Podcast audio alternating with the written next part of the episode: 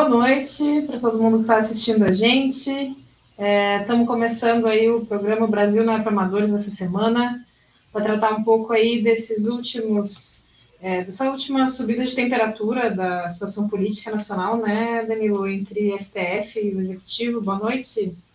Boa noite, Val. Boa noite a todo mundo que está assistindo a gente. Pois é, vamos tratar um pouco disso, tentar analisar, né, para onde as tendências do país se apontam e enfim, a retomada né, dessa disputa mais aberta ela é mais recente, né? Teve uma pausa durante um período aí, e a gente vai tentar analisar aqui que isso expressa, teve também o primeiro de maio no meio disso, enfim, uma série de questões para a gente analisar.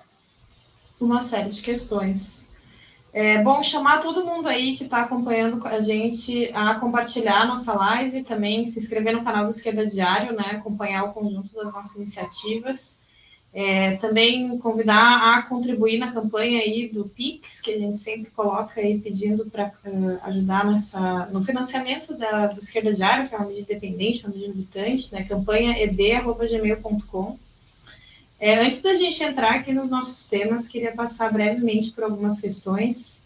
É, em primeiro lugar, uh, manifestar o nosso apoio e aos trabalhadores da CSN em Volta Redonda, que seguem luta é, inclusive, nós do Esquerda Diário estamos impulsionando aí uma campanha de fotos, colocando todo apoio aos trabalhadores da CSN, exigindo readmissão é, e também atendimento de todas as reivindicações. É, CSN tem né, um, um, histórico de luta operária bem importante que está aí é, se reconectando com essa história importante. Então, convidamos também o pessoal que acompanha a nossa live a enviar sua foto é, e a participar desse, dessa campanha que a gente está fazendo junto é, junto ao pessoal lá.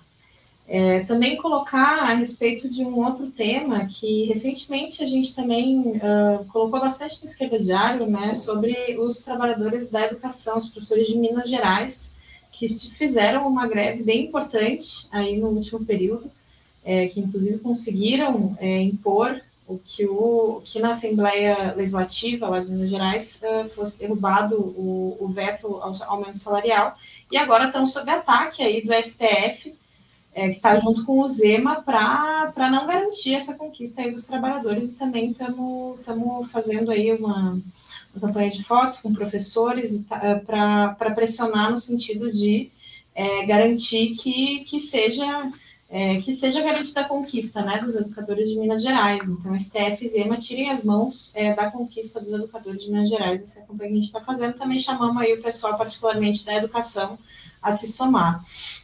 É, e também comentar brevemente sobre, um, sobre uma denúncia que, que tem circulado bastante aí na, na, nos últimos dias a respeito de uma comunidade Yanomami de, de Roraima, é, que inclusive é uma comunidade onde uma menina foi vítima de estupro, né, foi assassinada, vítima de estupro, e que é, a, o, o, relato, né, enfim, o que, o que se denuncia é que os 25 moradores da, da comunidade, e de conjunto a, as instalações que estavam lá, desapareceram, foram, enfim, sumiram, é, é, parte das coisas que acontecem né, nesse contexto de extrema-direita, nesse contexto de fortalecimento do agronegócio, é, e nos somamos também à exigência de que, enfim, é, haja explicações a respeito disso, nos solidarizando aí com o conjunto dos povos indígenas que estão sob constante ataque desse governo de extrema-direita, certo?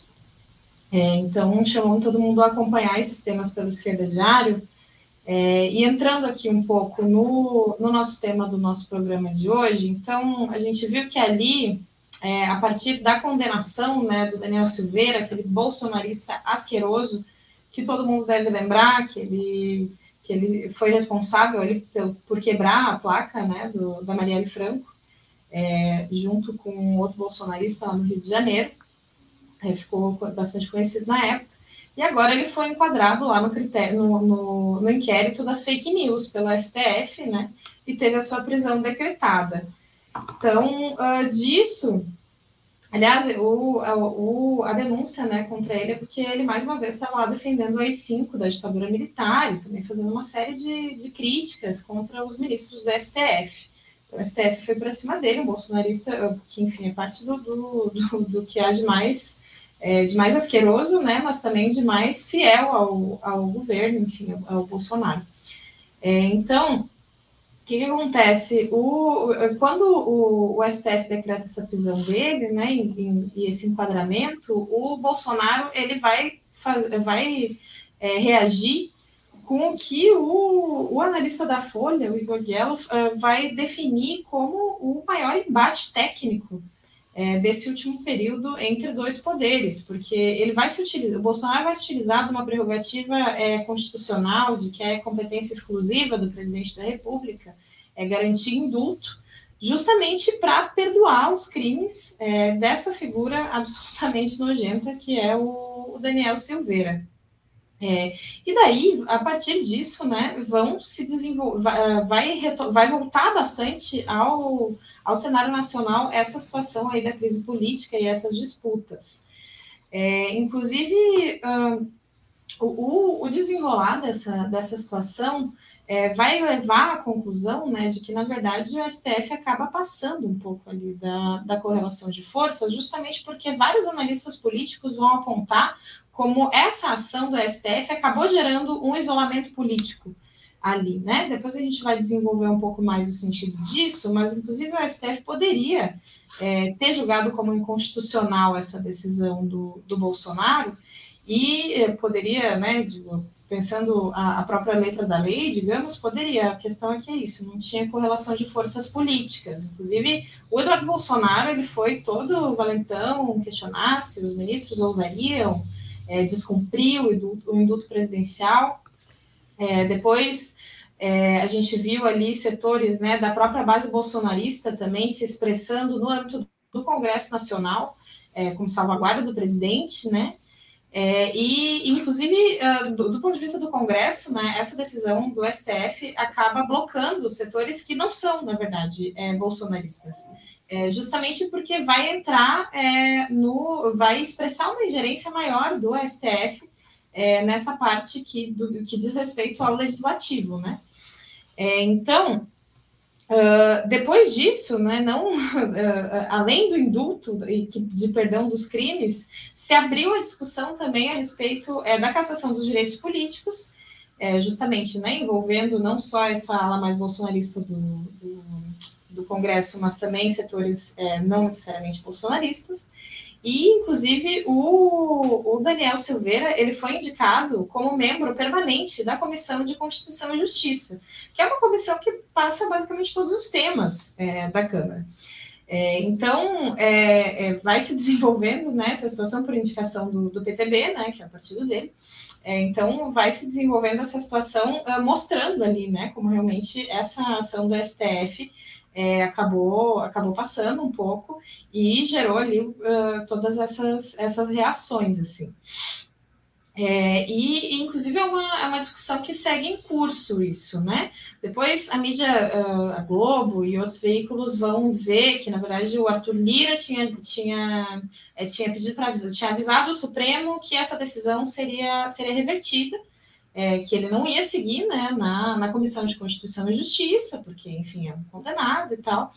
É, mas, na verdade, o, o, presidente da Câmara, né, o Arthur Lira, ele acabou se mostrando mais alinhado justamente é, a essa linha de, é, de defender que a, a, cassação dos mandatos de parlamentares tem que ser julgada pela própria Câmara. Então, ele terminou fazendo coro ao questionamento dessa, dessa decisão do STF, ainda que, que esse alinhamento do Lira né, tem vários limites.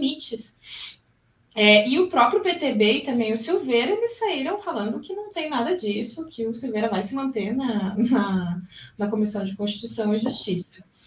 É, então, isso tudo né, expressa também essa, essa manutenção da base bolsonarista ali no, no Congresso, e também não, não só bolsonarista dura, né, mas nesse caso mais ampla do que isso, uma base é, de governo, né, que inclusive cada vez mais cara, porque também essa, nesses últimos dias estavam noticiando como é, o Bolsonaro vem batendo recordes de gastos com emendas parlamentares, inclusive toda a questão do, do orçamento secreto, né, também veio à tona, né, a questão ali daquela empresa que é vinculada ao Ministério do Desenvolvimento Regional, que é a Codevasf, é, que a Folha de São Paulo fez uma, uma denúncia é, de mais de 3 bilhões ali em emendas desse chamado orçamento secreto, é, que foram passados para essa empresa e, na verdade, não, não são, enfim, obras e, e, ações que, que não se sabe quais são, na verdade, né? Que são as emendas do relator que não precisam é, ser de, de, comprovação, não exigem comprovação de onde que são aplicadas. O próprio Arthur Lira, inclusive, é, dentro dessa farra de emendas, é, teve uma, uma situação que, que ele destinou ali, junto com o governo, né, 26 milhões para compras de kits de robótica para escolas no Alagoas. E alguns veículos de mídia foram verificar essas escolas, e na verdade as escolas não têm nem computador e algumas inclusive não têm nem nada. Então, tipo assim, é, a que custo, né, que essa base é, do Congresso, do que essa base do Bolsonaro no Congresso vem sendo mantida, um custo bastante alto, é, valores aí recordes de gastos com emendas parlamentares. É, mas uh, essa questão do, do apoio do Lira, a retórica bolsonarista, né, a gente consegue ver é, nos distintos momentos que não é, é, que não é um apoio integral, digamos, que, como eu tinha colocado, tem uma série de limites. Quer dizer, eles estão juntos em muitos temas, principalmente no que diz respeito ali a, a, a descarregar a crise né, nas costas da classe trabalhadora. É, agora, o, Lira ele é um, um, aliado mais eventual do que, do que fixo, digamos, né? Do que estável do, do bolsonarismo, inclusive no que diz respeito a retóricas mais abertamente golpistas, que também vão se desenvolver a partir de toda essa crise, né, né Danilo? Ele faz questão de se delimitar é, para não, enfim, não se somar a esse questionamento mais de conjunto das eleições. Inclusive, agora, de novo, né, quando, quando o Bolsonaro começou a retomar essas, esses questionamentos das eleições, o Lira foi para o Twitter justamente defender é, que, enfim, o, o, processo eleitoral é confiável e tal. É, então, tem todos esses limites, né, Danilo? É, justamente, Paulo, é muito importante isso, e assim, para a gente entender essa correlação de forças entre STF Bolsonaro, quem sai mais fortalecido, mais debilitado, é importante a gente retomar a nossa definição que o STF é um ator bonapartista do regime, que inclusive veio se ampliando cada vez mais, e um ponto alto foi o golpe institucional. Então, ou seja, é um setor do regime político que tenta se aparecer né, como um árbitro ali entre é, as frações em disputa.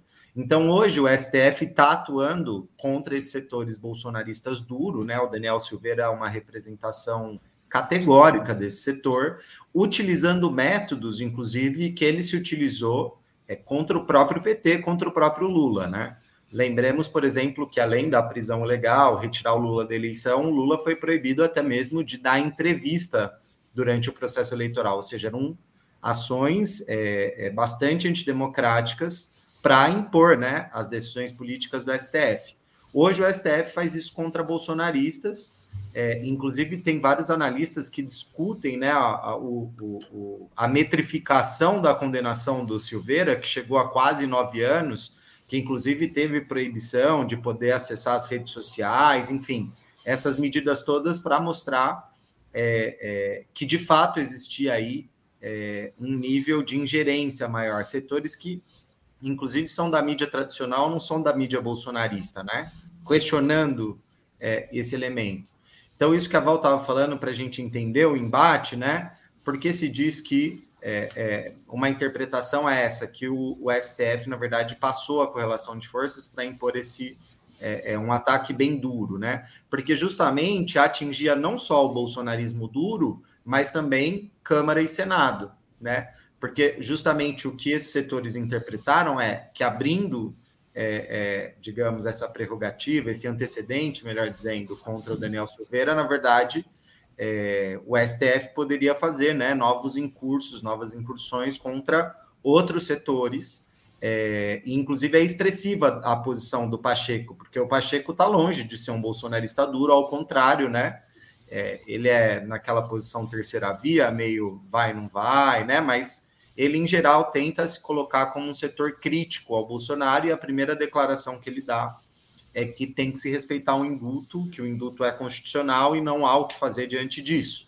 Então, ou seja, se criou um bloco bem forte né, no legislativo, que não era pela defesa do Daniel Silveira, né, exatamente, porque aí vão ter muitos, muitas diferenças, maior, é, é, diferenças maiores, mas justamente contra a ingerência do STF no legislativo, que poderia até caçar o mandato é, é, de um deputado em exercício, e isso, é, enfim, setores bem amplos do, do, do Congresso não querem. Então, daí essa questão. O STF avançou um pouco mais e sentiu que, na verdade, é, o passo foi mais é, longo do, que a perna, né? Como se diz o ditado popular, porque justamente esses setores que são mais aliados, inclusive, do STF em outros momentos, como Pacheco, como a gente está mencionando, também é, se posicionaram ali é, mais favoravelmente é, é à defesa, né, para que o Daniel Silveira não perca o mandato, defesa do indulto, tudo isso. Então, assim, teve uma deslocalização, a gente poderia dizer uma derrota, no âmbito tático, claro, do STF nessa contenda com Bolsonaro. Obviamente, não significa que né, o, é, o Bolsonaro está completamente triunfante, agora vai vir para uma ofensiva total e é, não há mais o que fazer. Na verdade, a situação não é essa e os atos do primeiro de maio expressaram um pouco isso, né? A gente já vai mencionar essa questão e analisar essa questão. Mas, assim, para a gente ver até onde é, essa evidente é, vitória bolsonarista nesse episódio, né? Até onde poderia se expressar para um avanço mais contundente do Bolsonaro, inclusive a ponto né, de ameaçar mais um golpe, isso nas redes sociais é discutido muito, acho que é interessante a gente analisar tanto o discurso quanto a composição das manifestações de extrema-direita nesse primeiro de maio com aquele do 7 de setembro, né? Lembremos que naquele momento é, foram mobilizações é, bolsonaristas de extrema-direita é, relativamente fortes, é, é, relativamente digo, né? Elas foram bastante consideráveis, é, mas sim, não, no entanto, mesmo sendo bastante fortes, elas não conseguiram impor uma correlação de forças a tal ponto que o Bolsonaro conseguisse ir para cima do STF. Tanto Bolsonaro teve que recuar, né? Vocês lembram daquela carta, né, a pactuada com Temer, que ele pedia desculpa inclusive para o Alexandre de Moraes. É... Então, assim, é, nessa situação atual, se a gente comparar com 7 de setembro, a retórica asquerosa, golpista é, do Bolsonaro não foi a mesma. Inclusive, no ato de Brasília, ele nem subiu para discursar, para o ato de São Paulo, ele mandou um vídeo. E era né, um, um diálogo que era menos ofensivo e mais dúbio, ele querendo se colocar como defensor da legalidade, da democracia, enfim, esse tipo de hipocrisia é, é, que ele sempre usa, né? Então, ou seja, no 7 de setembro, ele chega a falar que ele não cumpriria nenhuma decisão do Alexandre de Moraes, era uma afronta direta, chegou num ponto alto essa, essa tensão por cima, né? A ponto de virar um impasse no regime. Essa situação atual não se chegou e está vinculado com o que a Val está falando o próprio Lira, apesar de ser um apoiador fundamental do governo, né, e ser bem próximo do Bolsonaro, está dedicado a tentar reeleger ele, quando o Bolsonaro vai para uma retórica mais de ameaçar a eleição, aí o Lira se diferencia, fala não, até aqui a gente está junto, mas daqui para frente não. Então o Bolsonaro também está avaliando essa correlação de forças entre os aliados dele é, justamente para não perder eles, porque isso é fundamental até para a própria reeleição. É, então, assim, dito isso, para dialogar um pouco com essa questão mesmo, enfim, se frente a isso, então, se coloca uma possibilidade maior de golpe, né, no Brasil, golpe da extrema-direita bolsonarista, na verdade, a gente tem que analisar as frações de classe, né, para além das declarações. E o que está se demonstrando, na verdade, é uma divisão muito grande entre frações de classes burguesas muito fortes. É um cenário muito diferente de 2018. 2018, na verdade, tinha uma unidade burguesa extrema grande para atacar o PT, né? E impor um governo seu, que no início era o Alckmin, depois o Alckmin naufraga, isso se transfere para o Bolsonaro. Mas agora não é isso, né? Lembramos, lembremos, por exemplo, que na Fiesp é, tá, quem preside a FESP é o Josué Alencar, que é filho do José Alencar, que foi é, vice né, do Lula e tem dado declarações é, é que são é, é, sinais opositores ao Bolsonaro. Né? Recentemente, também nesse conflito do 7 de setembro, a Febraban tinha se pronunciado bastante forte, que é a Federação dos Bancos, né, um setor do capital financeiro concentrado. E agora o, o presidente da Febraban deu uma nova declaração também bem crítica ao Bolsonaro. Então, ou seja, existe uma divisão clara. O Bolsonaro, claro, conta com o apoio de setores burgueses importantes, agronegócio, enfim, é, outros setores industriais também, mas não é mais aquela unidade. E caracterizar isso é importante, porque se não tem unidade burguesa, é, em torno, inclusive, de um projeto político eleitoral, esse tipo de aventura é, golpista, de né, uma política desse tipo, fica muito mais limitado enquanto tendência, porque se não há acordo na classe dominante, né, os representantes políticos aí também ficam mais debilitados para impor um projeto desse tipo. Não significa que o Bolsonaro não, vão, não vai continuar com a retórica golpista. Ele vai, e talvez aprofunde. Essa é uma análise tendencial que a gente veio fazendo, né? Mas isso está relacionado também com manter uma base coesa bastante forte em torno do seu projeto, está relacionado com o fato dele vir se recompondo é, inclusive eleitoralmente, nas intenções de voto, a gente já vai falar disso um pouco mais para frente, e também está ligado ao fato que, mesmo que ele perca, ele continue com um capital político bastante forte, com, uma, é, é, com movimentos semelhantes ao que foi é, o Trump e o Trumpismo nos Estados Unidos, né? que não acabou depois das eleições, inclusive teve aquele evento no Capitólio, etc., é, que é parte dessa extrema-direita querer se continu continuar se mantendo viva e atuante no regime político.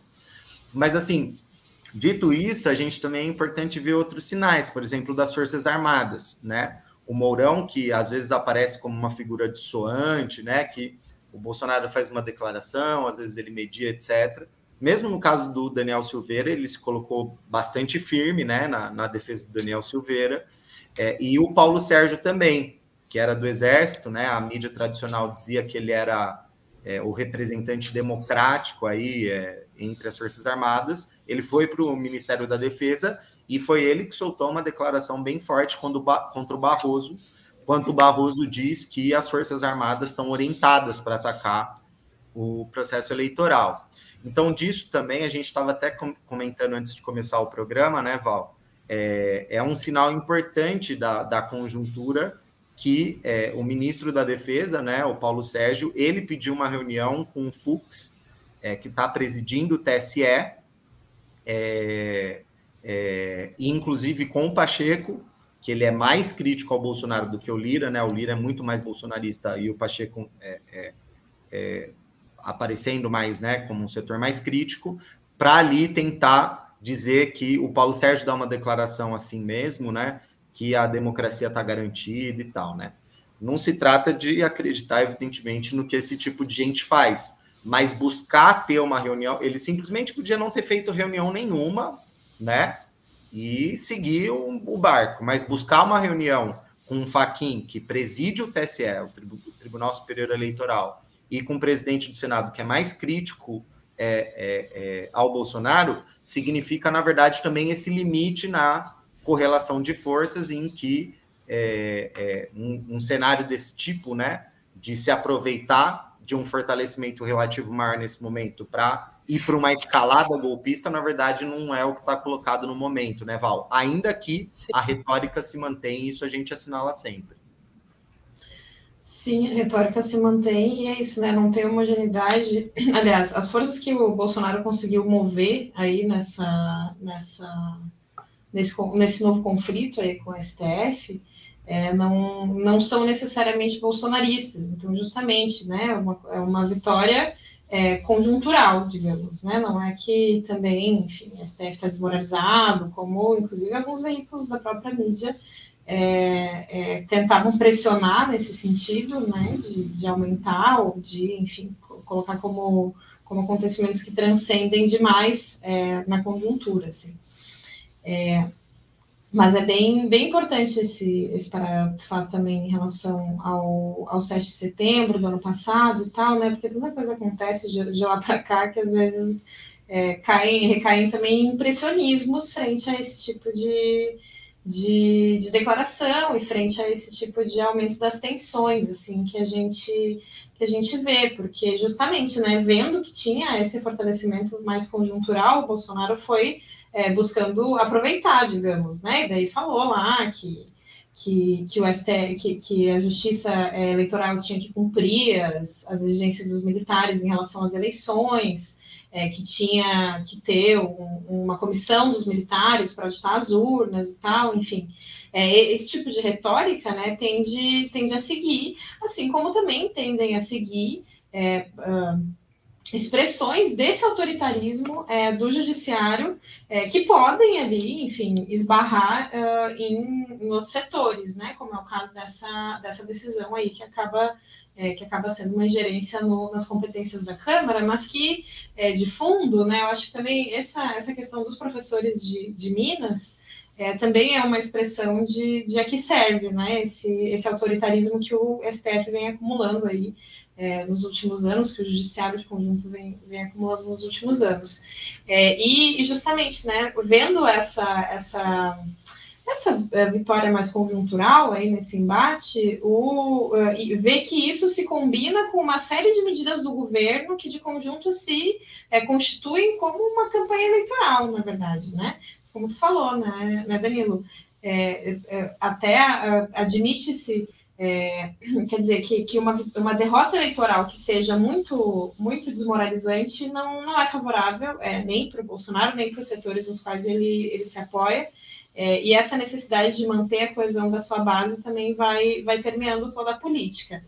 É, mas daí, para além, para além desses, é, desses movimentos, né, e, e se combinando com isso, também algumas medidas econômicas que o governo vem tomando também apontam nesse, nesse sentido, é, de, de, de, também se, se, se apoiar nessas pesquisas últimas que têm saído, que demonstram uma, uma vantagem um pouco menor, inclusive, né, do Lula em relação ao Bolsonaro, é, e medidas, enfim, medidas como, por exemplo, a, a de tornar é, permanente o, o Auxílio Brasil é, que é uma medida bastante direcionada, bastante endereçada né, para uma base é, social que justamente o objetivo é disputar essa base social que tende mais ao Lula, é, particularmente os setores mais precários, né?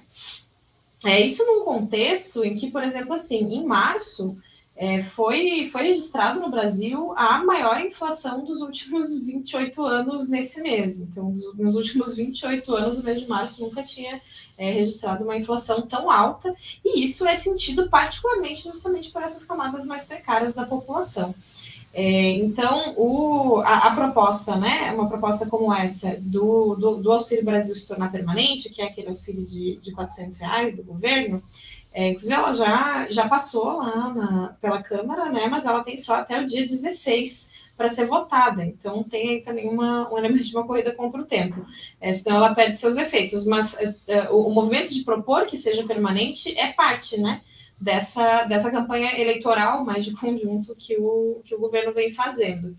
É, daí, enfim, né, essa, essa medida, assim como também a Bolsa Caminhoneiro, é, também essa questão das emendas, né, que eu tinha falado, é, de conjunto, elas são bastante criticadas pelos analistas econômicos, é, também porque acabam ameaçando né, a questão do teto de gastos. Depois, enfim, o Lula também vai, vai falar bastante sobre, sobre o teto de gastos. É, mas justamente né, para buscar é, fazer essa disputa em relação a essa, essa base social. assim.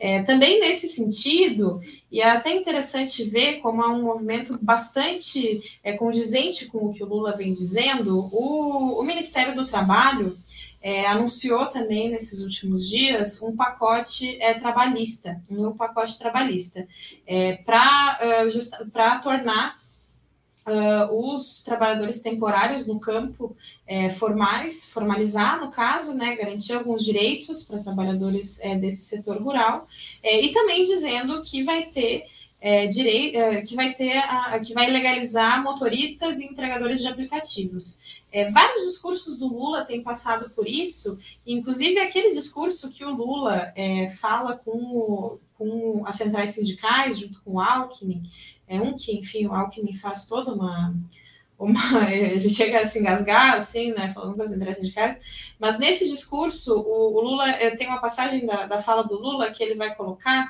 é, que a gente precisa rever a reforma trabalhista, mas não para ser como era antes, e sim para modernizar, e liga isso com a situação dos trabalhadores é, dos aplicativos.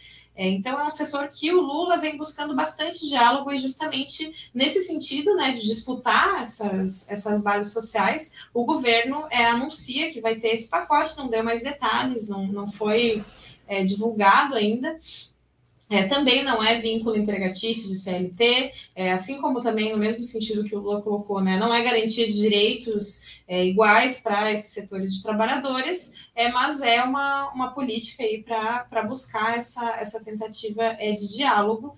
E essas movimentações, né, elas tendem a seguir, inclusive, né?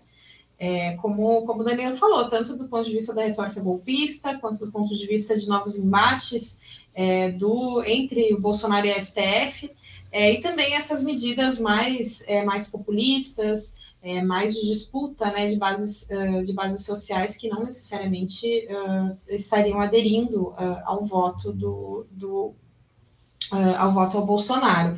É, isso que tu, que tu comentou, Daniel, sobre essas duas reuniões de hoje, é, elas são realmente bem importantes, né? Ainda que, que de conteúdo, as declarações que, o, que, as figuras dão depois ali, né? O Pacheco, Fux é, e o ministro da Defesa é um conteúdo mais geral. É, elas são importantes justamente porque elas são expressão disso que a gente está falando desses, desses limites, assim, né? Dessa, dessa vitória mais conjuntural, dessa característica é, de que de que, enfim, não, não é um fortalecimento é, mais profundo do, do Bolsonaro que a gente está vendo. É, e daí, falando inclusive do Lula, né? Ele ficou alguns dias assim em silêncio, né? Inclusive se comentava ah, o silêncio do Lula sobre a decisão do Bolsonaro em relação ao indulto. É, depois de alguns dias ele falou que, na verdade, é, o Bolsonaro estava querendo tirar a atenção dos problemas do país, que abafou o carnaval, que só se falava disso e tal. É, mas uh, tem também esse sentido de, de não é, se enfrentar mais frontalmente é, com bases eleitorais que eventualmente tenham uma sensibilidade mais antipetista, né? É, essa, essa, essa, esse primeiro silêncio, na verdade, é uma, uma declaração bem mais geral que ele vai dando, né? E, e, isso também se soma com sinalizações para setores evangélicos, é, que já foram né, uma base bolsonarista mais dura, hoje em dia se encontram mais divididos, alguns é, desiludidos, enfim. E, e, nesse marco né, de tentar buscar diálogo com uma base mais de direita, teve uma declaração absolutamente é, é, terrível do, do Lula, é, no sentido de, de é, defender piada xenófoba, que ele fala que ah, o Brasil está muito chato agora, tá tudo chato, o mundo está muito chato, é, e eu quero um mundo onde eu dou risada de piada de nordestino. É, que é, sim, um, uma busca de diálogo com uma base de direita é, bastante aberta é, e bastante, enfim, repudiável, mostrando aí até onde que vai, né, essa, essa, essa ânsia por, por disputar esses setores também em relação ao Lula. É, e, e, como o, o Danilo estava colocando, nessa, nessa conjuntura, né, o primeiro de maio ele expressou é, bastante dessa, dessa conjuntura eleitoral, assim.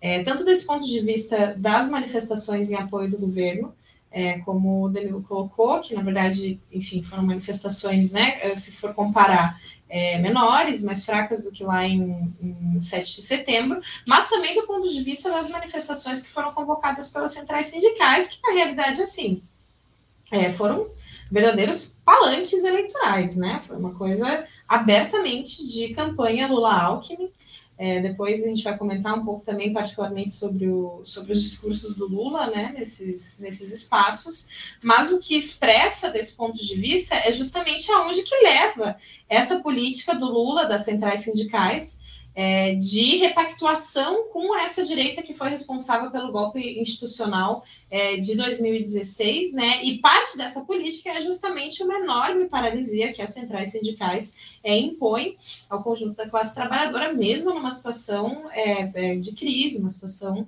é, de altíssima inflação, de alta dos combustíveis, enfim, uma situação de, de retirada de direitos.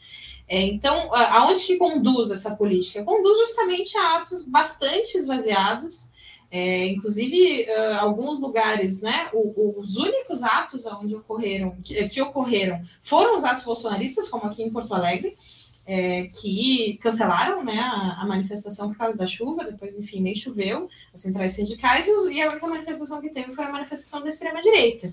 É, também nesse sentido, né, a gente também a gente veio colocando a necessidade é, de atos independentes é, classistas que apontassem aí um caminho de independência de classe, certo? Justamente, Val, acho que o que foi o primeiro de maio é uma expressão de que é, para derrotar né, a extrema-direita é necessário um caminho é, pela auto-organização junto com os trabalhadores com independência de classe, porque a extrema-direita vai nas ruas no primeiro de maio, que é uma data histórica da luta da classe trabalhadora, e a resposta da política, né, é, do PT, da CUT, das grandes centrais sindicais, é fazer um ato eleitoral convidando figuras de direita para discursar e, e, e, pequenos, né? Então, ou seja, isso não vai derrotar é, a extrema-direita, é, mesmo depois de outubro, a extrema-direita vai continuar existindo e a gente precisa construir essa força social para se enfrentar diretamente com ela. É, inclusive, assim, desse ponto de vista, eu acho que é interessante a gente pensar, porque é, além do primeiro de maio, também teve um outro evento importante de, desse ponto de vista, da gente analisar das movimentações do Lula, etc., que foi é, a votação na Executiva Nacional do pessoal de apoio à chapa Lula-Alckmin, que depois virou né, uma grande festa é, junto com Lula. Enfim, é, para além, muitos ali, membros do pessoal discursaram, nós não vamos fazer uma análise de tudo, nós vamos centrar em algumas questões, mas foi uma data importante, porque é, referendou né, várias, uma tendência que já estava claríssima que ia acontecer, que é inclusive não só é, o apoio à chapa Lula-Alckmin, mas também é, da federação com a rede, né, um partido burguês golpista da Marina Silva, da Heloísa Helena.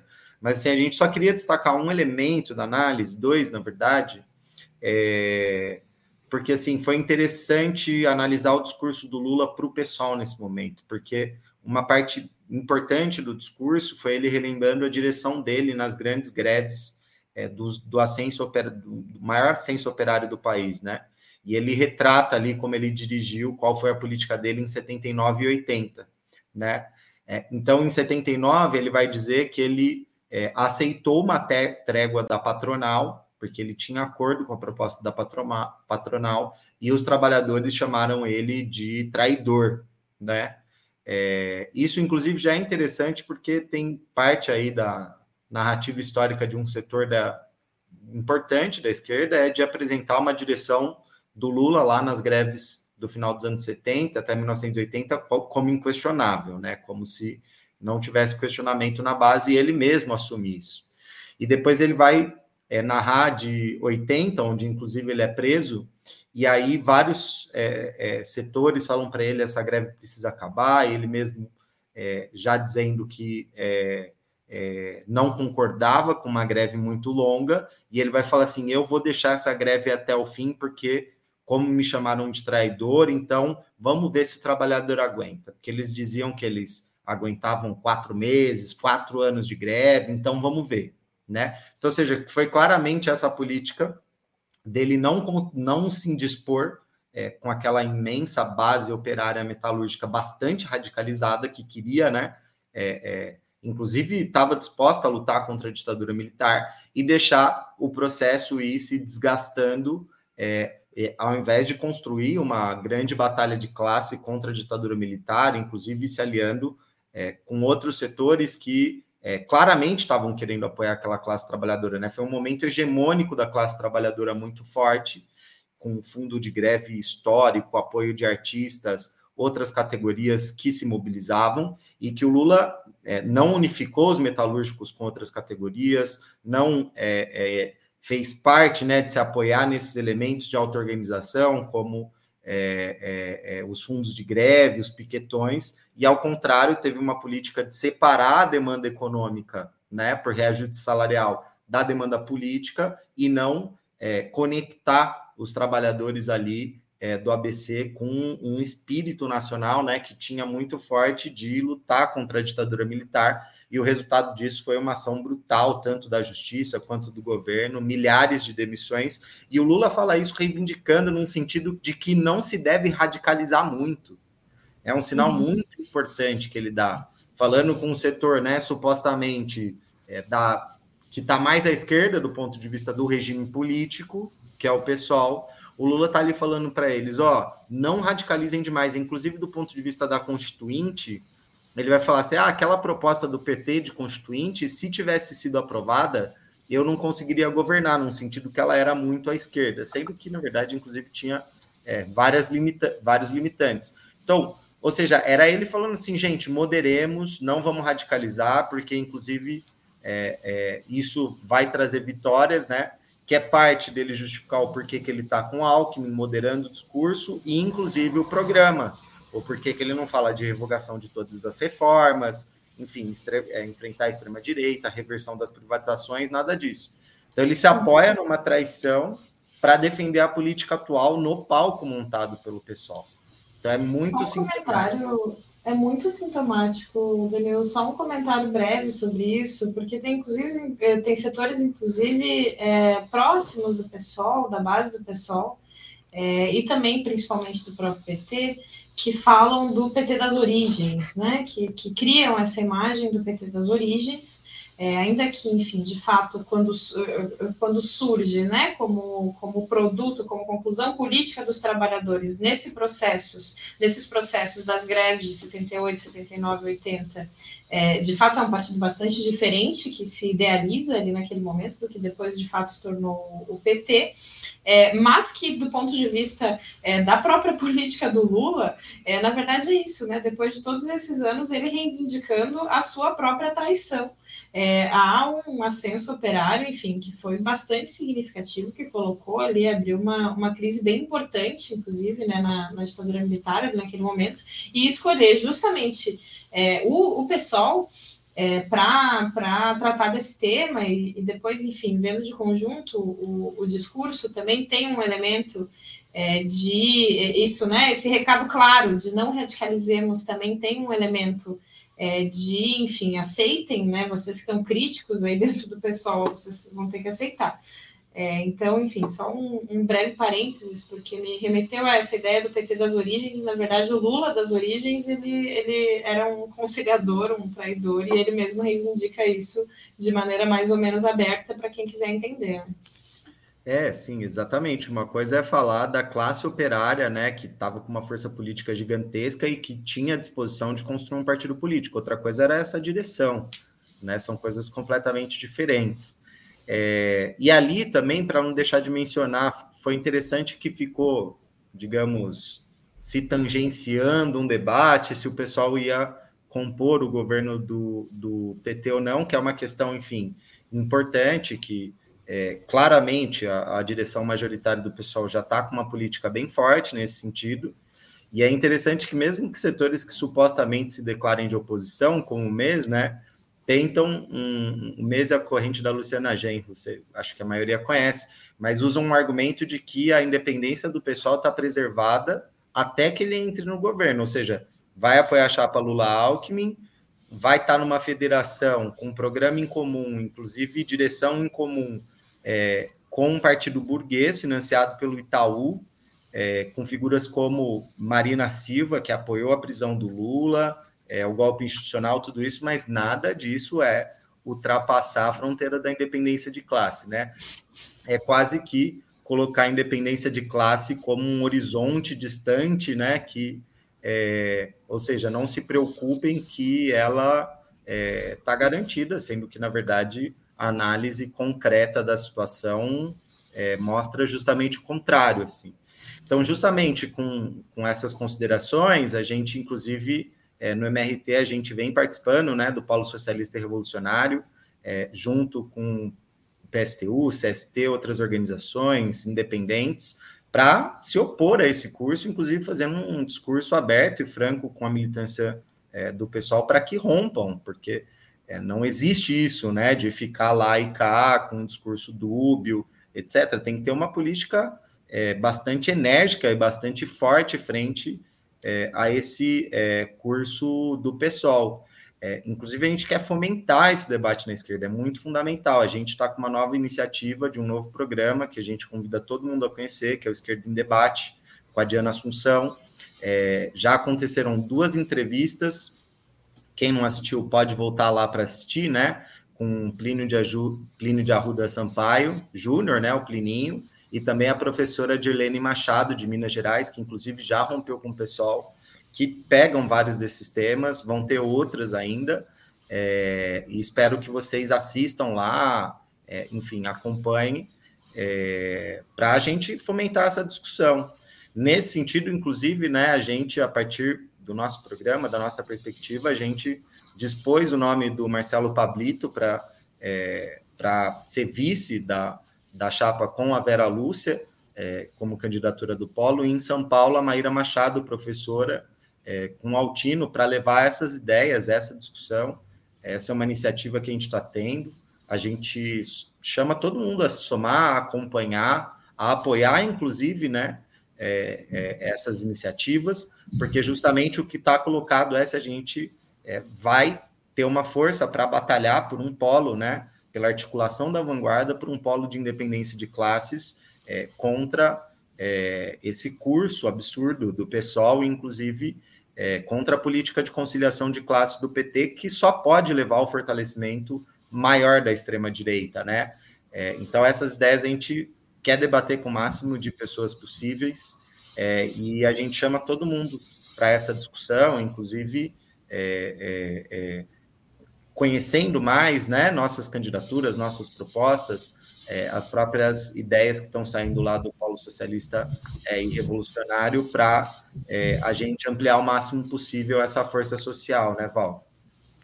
Sim, e, essa, e esse evento, né, essa grande festa aí do pessoal com Lula é mais uma demonstração cabal de como realmente não há mais o que se fazer no pessoal. O pessoal é, fadado a trilhar aí o caminho do PSB, né? Ser um partido que tem o socialista só no nome.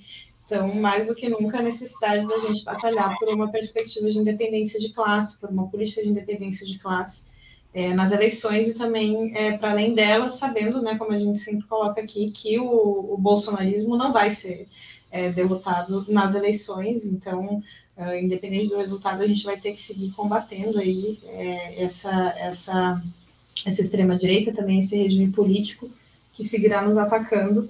É, e, e, essa, e essa batalha pela independência de classe também se insere nessa perspectiva mais estratégica.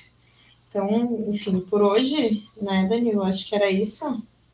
Por hoje é só, e daqui 15 dias a gente volta de novo analisando aí os novos desdobramentos, né, Val? Numa próxima estamos de volta, agradecemos aí o pessoal que comentou no chat, é, também o pessoal que, que escuta depois né, no, no Spotify, reforçar aí para compartilhar o programa mesmo, inclusive depois de, de já finalizado. É, e agradecer isso aí, se vemos em 15 dias. Valeu. Valeu, gente. Boa noite.